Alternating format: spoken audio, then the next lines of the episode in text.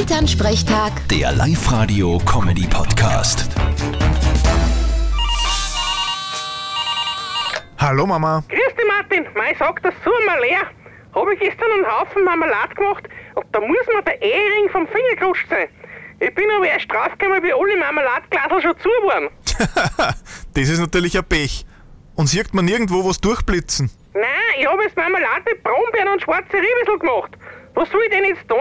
Ich würde einen Haufen Leid einladen und dann esst so viel Marmeladbrot, bis ihr den Ring gefunden habt. Genau, und wie erkläre ich einer das? Das ist ja peinlich, da lacht mir jeder aus. Dann muss das selber essen. Mit ein bisschen Klick ist er eh in einem von den ersten Glaseln drin. Ja, haha. Ich sag das, du hast das gut ohne Ring. Ich habe eh einen Ring. Am Finger. Na, vierte Mama. Hä? Bitte, Martin. Elternsprechtag. Der Live-Radio-Comedy-Podcast.